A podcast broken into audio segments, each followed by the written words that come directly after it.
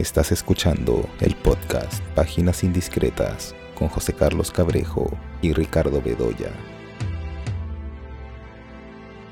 Hola, estamos nuevamente aquí en el podcast Páginas Indiscretas. Yo soy José Carlos Cabrejo, como siempre estoy acompañado por Ricardo Bedoya y bueno, en este episodio vamos a comentar eh, algunos estrenos. ¿no? De hecho, que hay, hay un estreno que por diversas razones ha acaparado la atención, sea por la taquilla o que también sobre estas polémicas sobre la fidelidad, ¿no? Sobre si estas, estas películas que revisan hechos históricos, bueno, qué tan fieles son o no a los hechos contados, ¿no? Y estoy hablando evidentemente pues de la última película de Ridley Scott, que es Napoleón. Ahora, es un tema del que hemos hablado antes, ¿no? Sobre, digamos, hasta qué punto podemos exigirle em, al cine eso, ¿no? Y, no hablo solamente de la ficción, sino también hablo del, documental, y si es que se puede hacer algún tipo de distinción ahí, que a veces es muy difícil, ¿no? A veces las fronteras entre la ficción y el documental son eh, borrosas. Eh, pero bueno, yo siempre he dicho que, en fin, eh, las películas de un modo u otro terminan recreando hechos históricos, recreando personajes, ¿no?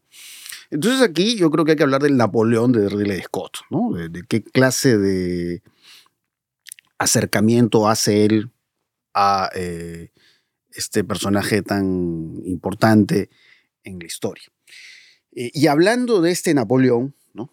Este Napoleón dirigido por, por Scott, ¿no? interpretado por Joaquín Phoenix, eh, digamos, sí resalto algunos asuntos interesantes, ¿no? que, van más allá, digamos, del, personaje recordado, pues, por sus batallas, sus enfrentamientos y también por sus derrotas, ¿no? Que es, digamos, em, la manera en que la película enfoca, vamos a decir, este lado más, más íntimo del personaje, ¿no? Y sobre todo lo que tiene que ver con su relación con Josefina, ¿no? Creo que eso es lo más, para mí, llamativo que tiene la película, porque, digamos, a contraparte de estos enfrentamientos, de estas secuencias de batalla, hay este lado como entre inseguro y mecánico, por ejemplo, incluso en la forma en que se muestran eh, las escenas eh, sexuales, ¿no? Que parece así como un, un robot, que además, claro, ¿no? También hay un poco esta idea de la proyección, ¿no? De, del personaje Napoleón, de tener un heredero, ¿no? Y este lado oculto, pero que pues ya no es oculto, del personaje Josefina, ¿no? Salen estos, estos periódicos que hablan pues estas aventuras que ella tiene mientras eh, él está en, en batalla. Entonces, digamos, eh, si algo me llamó la atención de Napoleón es eso, ¿no? Es, ese lado eh, más opaco o yo diría hasta más frágil, ¿no? Que es de alguna manera también, creo, lo que se ve en, muchas escenas, ¿no? Que en, muchas de ellas juega bastante la película a, toda esta mm, eh, desaturación del color, ¿no? Y, sobre todo las, las secuencias de enfrentamiento que son bastante mm, sombrías, ¿no?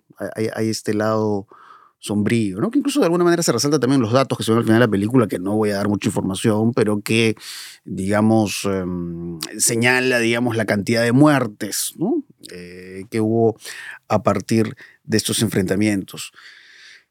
Em, hay, hay, una secuencia mm, de enfrentamiento en particular que me hizo recordar mucho esta eh, conocida secuencia, una de las secuencias iniciales de esta película de Spielberg, que es eh, Rescatando al Soldado Ryan, ¿no? que siempre me ha parecido como probablemente una de las grandes eh, escenas de, guerra que he visto, o secuencias de guerra, ¿no? donde aparece pues toda esta dimensión visceral, ¿no? Y cómo en Rescatando al Soldado Ryan, en, en esta primera secuencia bélica, eh, se ven estos cuerpos perforados por balas, estos cuerpos este, hundiéndose en el agua, ¿no? Como el agua se mancha de sangre. Y la manera en que Spielberg eh, manejaba el, movimiento de cámara, ¿no? Que es esta cámara temblorosa, ¿no? Casi como si la cámara fuera un personaje más, Entonces hay, hay una secuencia parecida en, en esta versión de Napoleón, ¿no?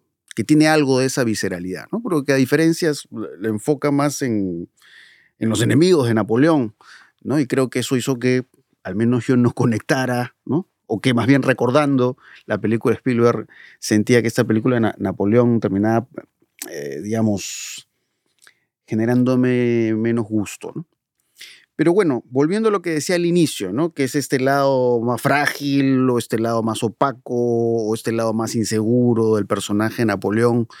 De ahí me pareció que estas otras secuencias de enfrentamiento, eh, no sé, me parecieron un poco mecánicas. ¿no? Eh, por otro lado, me parece que llega un momento en que la película se convierte casi en una suma de, anécdotas, de situaciones singulares del personaje, pero no es que yo haya sentido que haya un desarrollo en el personaje que te sorprenda, me dio que eh, me dio la impresión como que la película de alguna manera gira sobre sí misma, ¿no?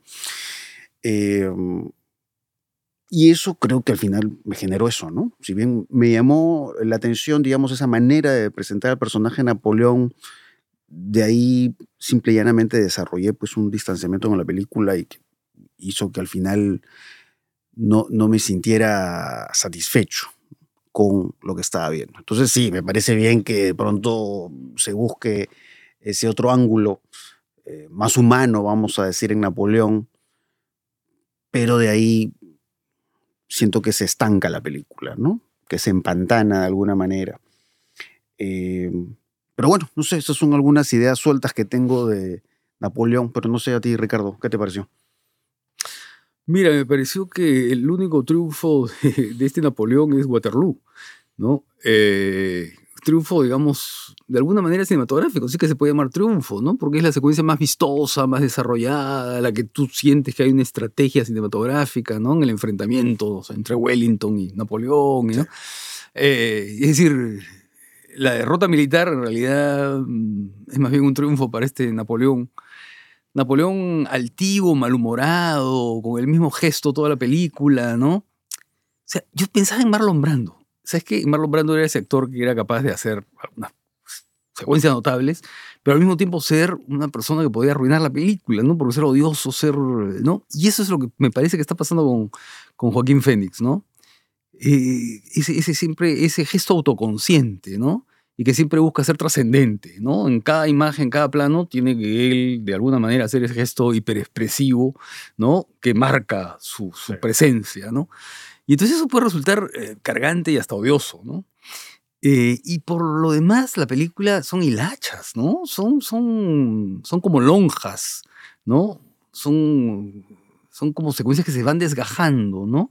Y que claro, están puestas ahí de acuerdo a un orden cronológico, la batalla de tal, la batalla de cual, la campaña de aquí, la campaña de allá, ¿no? Eh, y que claro, van combinando un, no sé, pues esta cosa media didáctica, ¿no?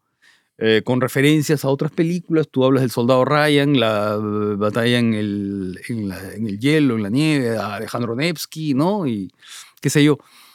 Eh, pero la siento una película totalmente desgajada, ¿no? Desgajada, mm, monocorde en su desarrollo, ¿no? Em, sin la fuerza que tenían las primeras películas de Ridley Scott, que creo son las mejores, ¿no? Eh, otra película ambientada en los años napoleónicos, como, como Los duelistas, ¿no?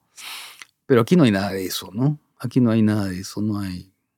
Yo siento que es una película absolutamente plana, ¿no? Y, en fin, hay una versión larga, ¿no?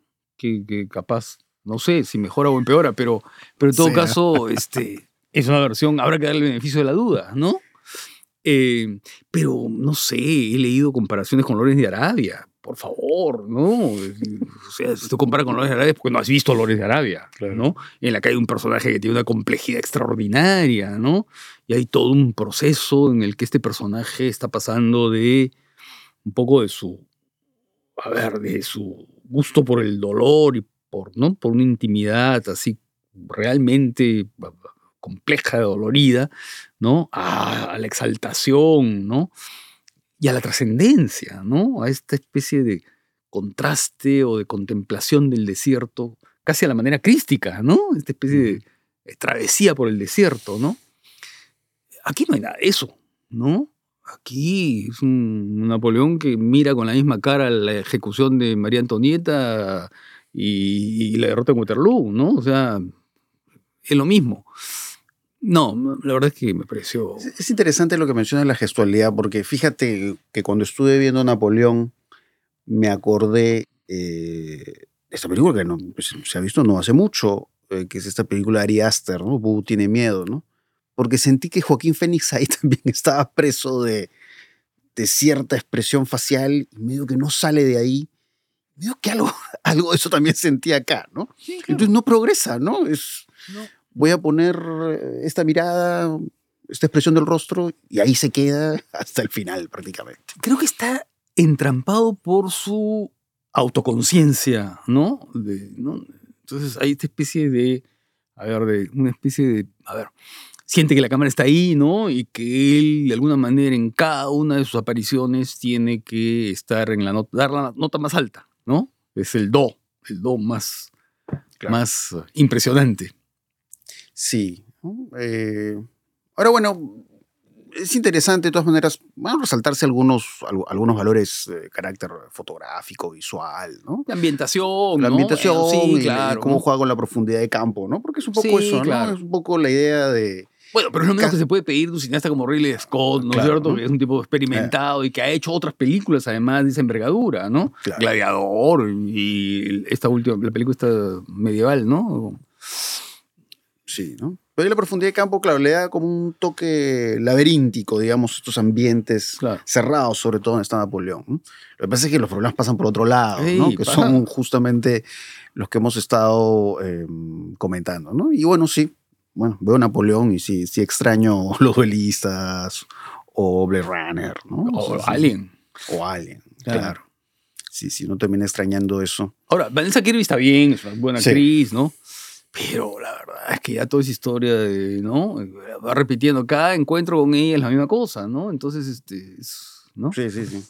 Se reitera la película. Se reitera, ¿no? O sea, porque, a lo mismo una y Una otra vez que sabes que Vanessa Kirby, ¿no? Le- no Josefina, digamos, que, que, que, que, que- es infiel, digamos, ¿no? Y que Napoleón es capaz de abandonar eh, cualquier campaña por regresar, o sea, pero lo ve cinco veces, ¿no? Sí. Y este lado indicial, ¿no? Ah, la batalla aquí, la batalla allá. Sí, ¿no? claro. Mira el mapa. ¿no? Sí, Este es- claro, sí, sí. Entonces, digamos, eso creo que refuerza esta idea de película acumulativa, ¿no? Vamos a describir estos, estos eh, hechos importantes, ¿no? Que se conocen de Napoleón. ¿no? Eh, Y nada, esas ¿no? elipsis, Son- ¿no? Esas elipsis. O sea, dejó este, pero sacó esta. La campaña de Italia la saqué, ¿no? Pero dejé al incendio de Moscú, ¿no? Sí. Entonces, eh, eso, ¿no? Creo que esas son mis, mis impresiones de, de esta película. Eh, y bueno, vi otra película que es una película que está en, en la plataforma Netflix, que es El asesino de David Fincher. Que medio me dejó la misma sensación, aunque por otras razones. Em, bueno, el hecho que se llame el asesino, bueno, para empezar es algo interesante porque hab- hablar de la figura del asesino en el cine de David Fincher, pues es hablar de, de cierto tipo de personajes que son, que son muy importantes en, en su obra eh, cinematográfica, ¿no? Es hablar eh, de Seven, ¿no? Y este famoso criminal interpretado por Kevin Spacey, eh, um, o Zodiac, ¿no? Que, es muy interesante, digamos, toda esta idea del, del- paso del tiempo, ¿no? Y la idea del asesino inasible. Eh, pero aquí es al revés, ¿no? Porque aquí más bien es la película contada desde el punto de vista de, este asesino a sueldo, interpretado por Michael Fassbender, eh, que está pues en, este registro, vamos a decir, en clave baja, ¿no? Como una actuación en clave baja, ¿no? Eh, Por ahí que vi que hicieron mención a, a Melville, ¿no? Recordando algunos de estos personajes de Alain Delon. Pero bueno, creo que, creo que esta película está muy lejos de lo que, lo que ha logrado Melville, ¿no? No, el samurái. el ¿no? samurái, ¿no? Con este tipo de actuación y estos mundos criminales, ¿no? Eh, el personaje de Fassbender pues está muy, muy definido por, por la voz en off, ¿no? Siempre escuchamos lo que piensa y lo que escucha, ¿no? Y siempre, siempre aparece mm, ahí con audífonos escuchando música de, de Smiths, ¿no? Eso es algo que se va repitiendo, que le da, vamos a decir, cierta singularidad al personaje, ¿no? Pero la verdad, eh, todo, este, todo este recurso de la voz en off, la verdad que me terminó saturando en el sentido de que era una voz en off que a veces, no sé, ¿no? Podía apuntar a, a cierta información que ya la imagen te le está diciendo, o a veces simple y llanamente la voz en off parece que reitera lo que ya la película te lo ha dicho ya hace 20 minutos. Entonces creo que, bueno, no es que esté en contra, por supuesto, el recurso de la voz en off, pero creo que aquí eh, es como si fuera un recurso, no sé, casi parece hecho por inteligencia artificial, ¿no? Es decir, es como, me dio la impresión de que El asesino es como una película hecha en, en automático, ¿no? Y bueno, la hace, ¿no? El personaje, ¿no? Escuchamos lo que piensa, ¿no? Eh, escucha el mismo tipo de música una y otra vez y, y no hay mayores eh, variaciones al, al, respecto, ¿no? Entonces, creo que hay un tema también como en Napoleón aquí de, de redundancia y no sé. Y bueno, iba a mencionar también esta serie Mindhunter, ¿no? Que también en el mundo de Fincher, ¿no? Bueno, yo sé que él no ha dirigido, digamos, todo, todos los episodios de, de, esa serie, ¿no? Pero varios, y es, es, una serie que es muy, muy conectada al mundo Fincher, que también tiene un lado, digamos, eh, racional que es interesantísimo, ¿no? El, policía este que investiga a estos asesinos en serie, ¿no? Pero aquí cuando, ¿no? Se coloca en la mirada de este criminal, eh, también, ¿no? Es como una película metida en un cubo, ¿no? Y, no sale, digamos, de, de, de, ciertas dimensiones, ¿no? No, no, sale de ciertos costados. ¿no? Eh, así que bueno, eh, no sé, me pareció una película decepcionante. A mí me interesó más que a ti. Eh, a ver, sí creo que es incomparable con las películas de Melville, ¿no? De Pierre Melville, que el samurái es, es, es, otra cosa, ¿no? Porque justamente ahí la idea es de construir el personaje del, del asesino como un ser silencioso, ¿no? A la espera, pero a la vez una fiera, digamos, al acecho, ¿no? Uh -huh. Esa idea que va a saltar, ¿no? De, de, en algún momento, ¿no?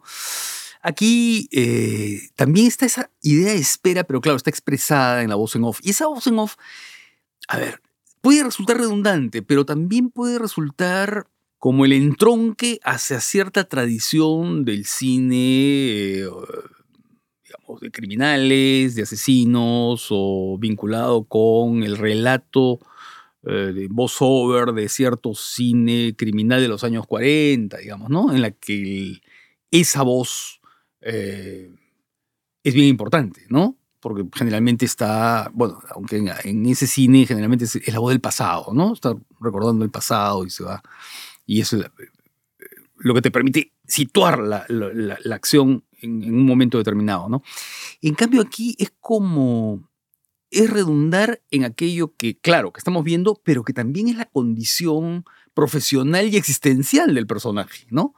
Eh, que, dice, bueno, este es un trabajo aburrido, ¿no? Es un trabajo que se va repitiendo, eh, el, que, el que se aburre, que no, puede hacer este trabajo, ¿no? O sea, está haciendo casi como, eh, digamos, las reglas del oficio, está, ¿no? Está todo el tiempo repitiendo las reglas de su oficio, ¿no? Su y rutina, los códigos, su, ¿no? Su rutina, su rutina y los códigos que tiene él que respetar para poder armarse de paciencia, esperar, ser preciso y qué sé yo. Entonces, a mí eh, no me molesta tanto el, el, el, eh, ese, ese, esa voz-over. Lo que ahí sí me parece mm, que, que no funciona bien es eh, toda la parte de venganza, ¿no? Toda la mecánica de la venganza y toda la media hora final, digamos, me parece que es mucho más rutinaria, ¿no? Eh, que no, no viene, en fin, creo que no funciona muy bien todo lo anterior más bien me parece que casi es como David Fincher eh, eh, como definiendo su estilo, ¿no? Esa frialdad que a veces tiene en sus películas, esa capacidad de observación que tiene, ¿no? Esa idea de, así como en, en, en Zodiac está esa idea de la pesquisa infinita, ¿no? Aquí está la idea de esta espera infinita, ¿no? Eh, y claro, como que el director de cine es, el, que, el que está siempre a la espera de algo, está construyendo algo que no, ¿no? Que va a tener un, un final, digamos, este, postergado, ¿no? Pero ya toda la última parte, como te digo, que es la parte que se supone en, en que Fincher se convierte en un cineasta de acción, no, no, me parece lograda, ¿no? Ahí sí me parece que la película decepciona mucho. Sí, sí, uno, uno termina extrañando otros mundos criminales de Fincher, ¿no? Sí, Eh, claro. Que tienen Otro conexión aquí. Lo que pasa es que, no sé, creo que, en- que en, que en otros casos. Los criminales y los no criminales también, ¿ah? Sí, ¿No? sí. Hay, películas que Perdida, por ejemplo, me parece interesantísima, ¿no? Y Zodiac, y claro, y Seven, ¿no? Sí, Perdida es fantástica, ¿no? Es el personaje de Rosamund Pike, ¿no? Sí. Creo, que es, creo que es uno de los grandes personajes que ha creado Fincher, ¿no? Y que tiene una serie Sí. ahí de matices y de complejidades, digamos, en su relación con lo, con lo masculino, ¿no? Y lo que es capaz Mm. de hacer, ¿no? Mm. ¿No? Y, y la, la manera en que va territorializando, ¿no? Sí. Entonces hay toda una serie de variantes de lo, de lo criminal en el cine de Fincher, ¿no? Pero bueno, esto no, no, no, no me parece la, la ruta más interesante que él ha tomado. Porque hasta en red social hay algo, ¿no? Sí, también es verdad. Esas ambiciones, ¿ah? Sí, sí, sí. Eh, pero bueno, ese es un eh, estreno que creo que había que comentar, que, es, que está en Netflix, ¿no? El asesino. Eh, bueno, ¿qué más he visto? Bueno, en el cine vi eh, How to Have Sex, ¿no? Cómo tener sexo, creo que es el título que se le ha puesto acá. Eh, se pasó por el Centro Cultural de la Católica, se ha estado viendo en, en Cineplanet, aunque muy pocas funciones, no creo que, no solo en Cineplanet San Miguel, me parece. Um, pero bueno, en, cómo tener sexo, bueno, lo interesante es, eh, digamos, cómo, cómo pasa de una primera a, segunda, a una segunda parte, podríamos decir, en la película, porque claro, es esta visión, digamos, eh, del coming of age, de la exploración sexual, ¿no? O, o de iniciar la exploración sexual, que eso es básicamente lo que se ve en la protagonista y, digamos, cómo los, los encuadres van, van eh, exaltando los colores, ¿no? Estos, estos este, colores cálidos, estos violetas, y también la exaltación de los cuerpos, ¿no? Estos cuerpos juveniles, ¿no? Que, están en busca de eso, ¿no? Del, goce, la búsqueda de, de la desinhibición a través del alcohol. Eh, y claro, y este, este personaje que justamente apunta a eso, ¿no? A saber cómo tener sexo. ¿No? A, eso, se refiere justamente el título, ¿no? Pero eh, poco a poco eh, la película va, va derivando hacia una dimensión más oscura, que bueno, no, no puedo decir qué ocurre porque eso sería muy revelador, pero sí es un giro pues que tiene que ver con, con, con la idea del, del abuso, ¿no? El abuso, del aprovechamiento en ese, en ese ámbito. Y me pareció interesante cómo eso se, se trabajó a nivel visual, ¿no? Porque al final, claro, como decía al comienzo, es esta idea de las drogas, del alcohol y ese estado en que de pronto recordamos partes o no recordamos nada o recordamos después algo que podemos haber experimentado, ¿no?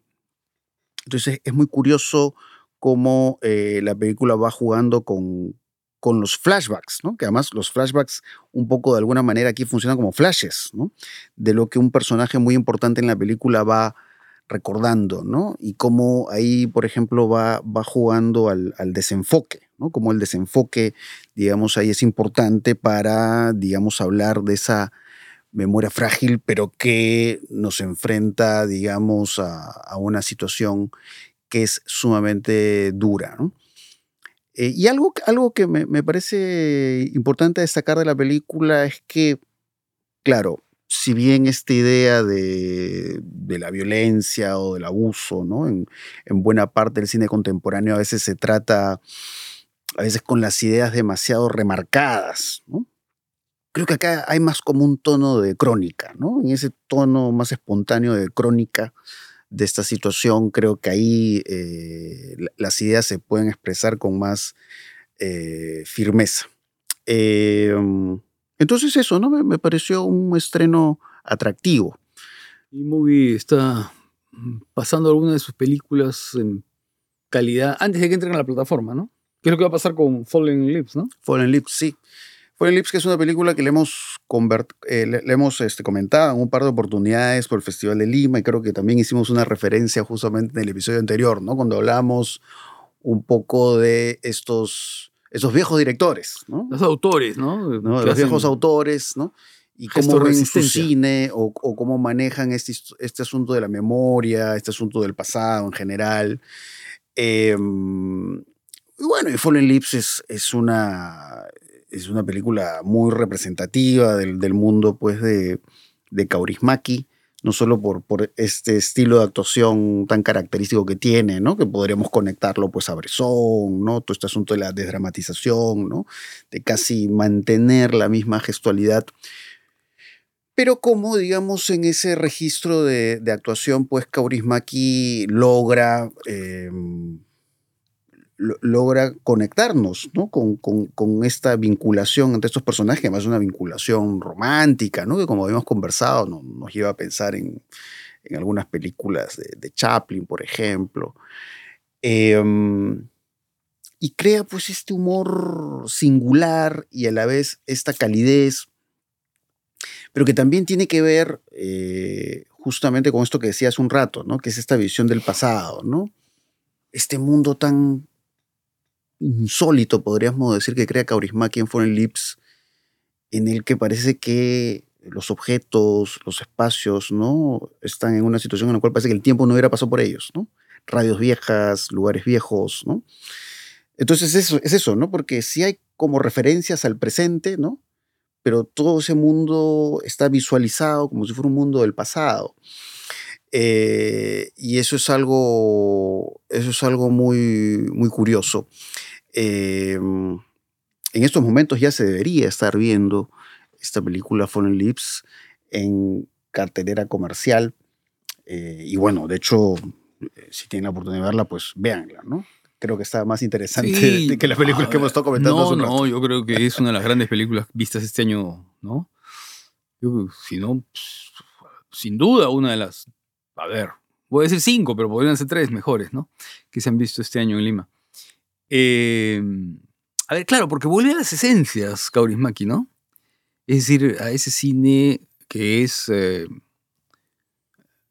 a ver, muy concentrado dramáticamente, a- muy emocionante, ¿no? Es esta crónica de los pobres amantes, en verdad, como se llamaba esa vieja novela italiana, ¿no?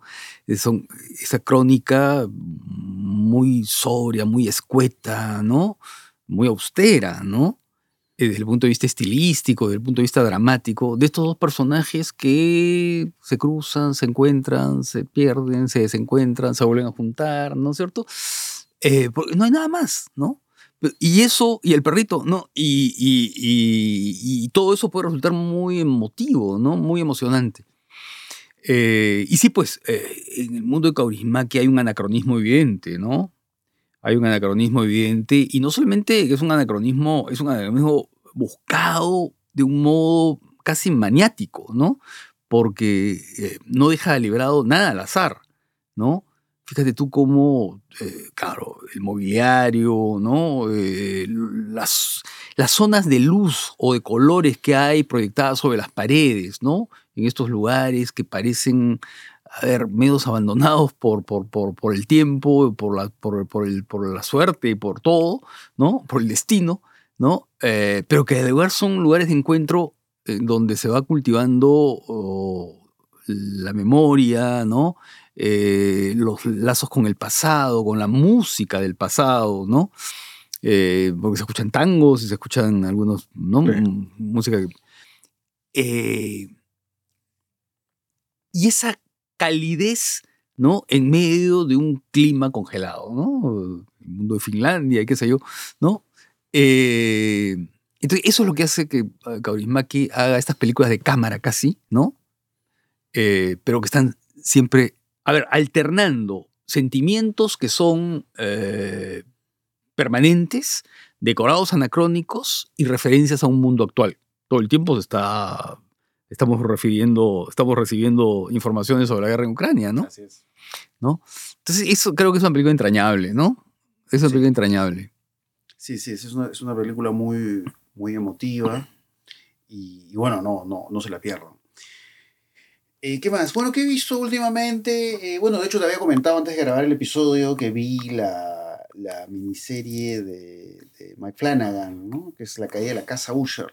Eh, que además, bueno, un poco que ya estamos acostumbrados a ver últimamente en Netflix eh, estas miniseries que él hace, ¿no? Mitad más, ¿no? La mansión de Black La. Hill. ¿no? Sí. Um, y bueno, ¿no? justo cerca de Halloween sacaron La caída de la casa Usher. Eh, que es, una miniserie muy curiosa por varias razones, ¿no? Primero porque, claro, obviamente toda, toda la serie está pensada en el mundo de Edgar Allan Poe. Eh, a pesar de que no es exactamente una adaptación de un relato, relatos específicos de Edgar Allan Poe, digamos, eh, son una inspiración constante ¿no? en esta historia que va contando eh, eh, la miniserie. Entonces, eh, los diálogos tienen insertos poemas de Edgar Allan Poe, algunos objetos, algunos escenarios hacen referencia a eso, ¿no? Es casi como si fuera un acto de fanservice ¿no? para los seguidores de Edgar Allan Poe. Pero el mundo de Edgar Allan Poe viene a ser un pretexto para contar una historia que, como justo por ahí había leído en redes sociales, ¿no? Es como una mezcla de Destino Final y Succession, ¿no? La, la serie de HBO. ¿no? Porque el, el mundo que retrata la caída de la casa Usher es, es un mundo de, de gente con mucho dinero, gente muy rica, y de esa posición de ricos hacen cosas muy malas, entonces se desata, digamos, toda una dimensión punitiva, ¿no? que ahí deriva en algunas escenas que pueden ser muy gore, ¿no?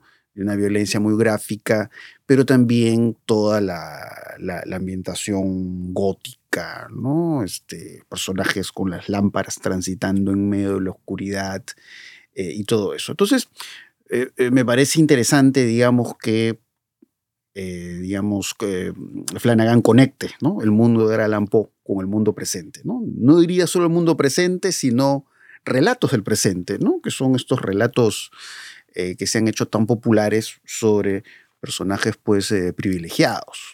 Entonces eso es, eso es bastante curioso. Creo que bien además me, me gustó más eh, en, en su conjunto. A veces de pronto, claro, sí puede, puede parecer que la caída de la casa Usher es como sigue este giro de, de- de acto maligno y castigo ¿no? de los personajes. ¿no? Quizás eso se convierte en una suerte de corsé.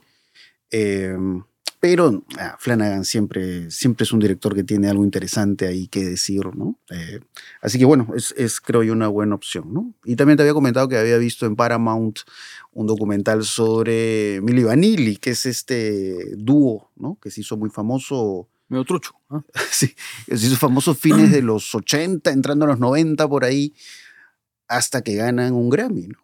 Y poco a poco ahí se van abriendo las puertas para descubrir que todo era una farsa y que realmente estos, es- estos dos eh, artistas que salían bailando en los videoclips no eran quienes cantaban aquí. Eh, entonces, bueno, es una historia que yo ya conocía, eh, que además tiene un desenlace trágico, vamos a decir, ¿no? Pero digamos es un documental que, bueno, en términos de forma no se diferencia mucho de, de los documentales de este tipo que uno puede ver en Netflix. O sea, es decir, en términos de estilo, de forma, no hay mayores variaciones, ¿no? Sobre los tipos de documental que podemos Mm. encontrar en muchas plataformas de streaming. Eh, pero sí es interesante, digamos, la narrativa del documental con respecto a que, claro, ¿no? El documental habla de cómo estos, estos, eh, estos dos artistas, eh, claro, fueron víctimas de un productor que parece que ya tenía la costumbre de hacer eso con otros artistas, es decir, de colocar a alguien como la imagen, pero en realidad la voz de otra persona. era otra persona. Entonces, claro, ahí el documental va a ese terreno de, la idea del, del hombre blanco aprovechándose pues de, de las personas, ¿no? aprovechándose de su posición de poder. ¿no? Entonces va, va a ese terreno. Eh, entonces creo que es más interesante por la información que te revela, ¿no? Y sobre estas prácticas, pues que ciertos productores eh, musicales han tenido a lo largo de la historia. ¿no? Eh, pero bueno, esas son algunas cosas que he visto eh, últimamente en plataformas eh, de streaming, ¿no? Eh, y ahí no sé qué pasa. es lo que he podido ver hasta el momento.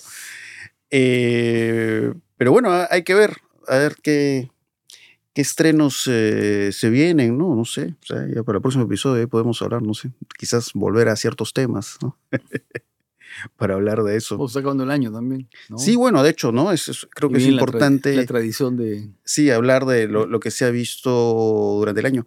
Bueno, hay algunos estrenos que yo, yo no los he visto, pero sería bueno comentarlos en el próximo episodio. Por ejemplo, la última película de, de, creo que es Brandon Cronenberg, el hijo de David Cronenberg, Mm. Infinity Pool, la han estrenado, tengo entendido, en HBO Max. Entonces hay ahí algunos estrenos en Sí, plataformas que sí. creo que sería importante que puedan comentar. Sí.